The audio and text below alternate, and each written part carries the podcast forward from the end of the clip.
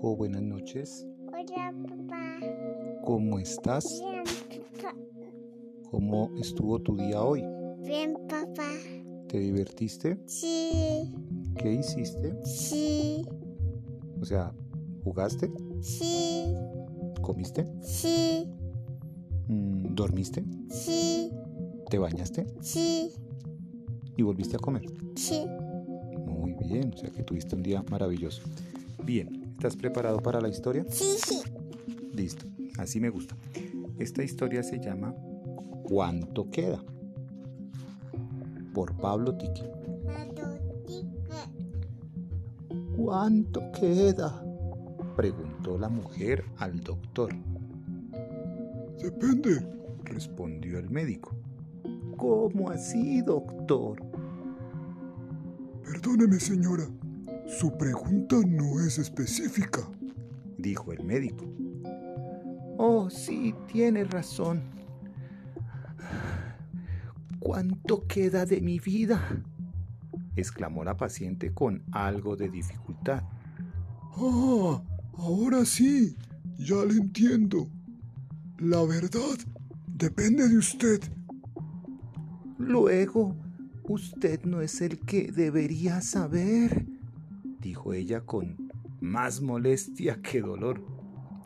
Mire, señora, con todo respeto, yo le puedo dar un pronóstico del tiempo, pero no soy la causa del tiempo. ¿Cómo así, doctor? Mi experiencia me ha enseñado a lo largo de estos últimos 30 años que independientemente de los pronósticos que haga el médico, son los pacientes quienes deciden si ello será o no. El paciente es el tiempo. Los médicos somos meramente pronosticadores. Entonces, doctor, ¿cuánto tiempo cree que me queda de vida? Según mis pronósticos, unas semanas, tal vez tres. Pero, ¿es suficiente para usted?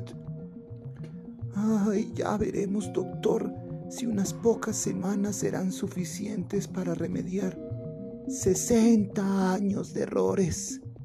Me preocupan son los sedantes que me mantienen dormida, Verá, mi señora, dijo el médico. considere esos sedantes como los mejores regalos de estas últimas semanas. Al fin y al cabo, ¿de qué le sirve amargarse más y estar despierta para estar ahí? respondió con dificultad la señora con la voz entrecortada. Doctor, pensé que eso era la vida, tomársela demasiado en serio. Fin. Fin.